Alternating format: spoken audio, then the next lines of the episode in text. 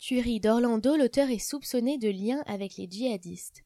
Un Américain soupçonné de lien avec les djihadistes et qui avait déjà fait l'objet d'enquêtes du FBI a perpétré dimanche la pire fusillade dans l'histoire des États-Unis avec au moins 50 morts dans une boîte de nuit gay de Floride. Le tireur de la ville d'Orlando qui a été tué par la police a été identifié par le FBI sous le nom d'Omar Sedik Matin, un Américain d'origine afghane de 29 ans. La police fédérale qui enquête pour terrorisme le soupçonne fortement d'avoir prêté allégeance au groupe État islamique dans un appel passé au service d'urgence 911 quelques instants avant le massacre. Un des survivants du pire attentat terroriste depuis le 11 septembre 2001 aux États-Unis a décrit à l'AFP des scènes de chaos et d'horreur.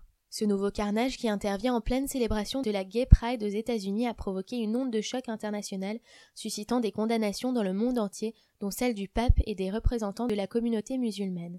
À Los Angeles, un homme armé aux motivations encore indéterminées a été arrêté peu avant la marche des fiertés. Le FBI a révélé avoir interrogé Omar Sedik Matin ces dernières années pour ses présumées sympathies islamistes, mais que ces enquêtes n'avaient jamais donné suite. Reste que, selon une agence de presse liée aux djihadistes, c'est bien un combattant de l'État islamique qui est l'auteur de ce massacre dans un club d'Orlando, le Pulse, établissement emblématique de la communauté homosexuelle de Floride.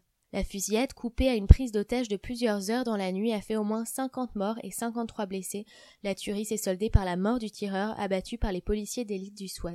Le président Barack Obama a condamné un acte de terreur et de haine et a ordonné que les drapeaux soient mis en berne dans tout le pays. De son côté, le candidat républicain à la Maison Blanche, Donald Trump, n'a pas hésité à tenter d'exploiter politiquement l'attentat en pleine campagne présidentielle et réitérer sa promesse d'interdire l'accès aux États-Unis pour les musulmans. Si nous ne devenons pas très rapidement durs et intelligents, nous n'aurons bientôt plus de pays, a-t-il averti.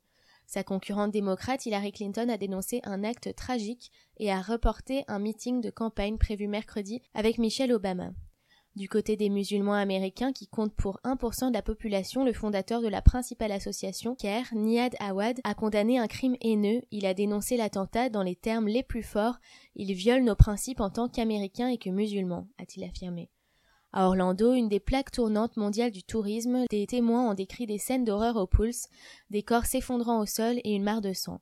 Trois gros trous éventraient le mur arrière de la boîte de nuit, également criblé de balles.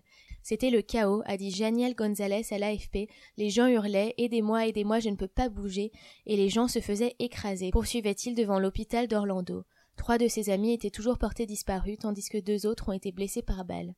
Les autorités ont débuté le douloureux travail d'identification, les premiers noms rendus publics montrant des jeunes d'une vingtaine et d'une trentaine d'années, la plupart d'origine hispanique. Il était dans la boîte de nuit, nous sommes désespérés, a dit à l'AFP Angel Mendes, montrant sur son téléphone une photo de son frère qu'il recherchait devant l'hôpital. Il y avait plus de 300 personnes au Pulse. La soirée latine sulfureuse avec spectacle de drag queen a tourné vers 2 heures, 6 heures heure française à la prise d'otage selon la police. Trois heures plus tard, les policiers du SWAT sont intervenus sans que l'on sache dans quelles conditions sont mortes toutes les victimes. Le suspect qui aurait agi seul vivait, selon des médias, à presque 200 kilomètres au sud-est d'Orlando, dans la ville de Port-Sainte-Lucie.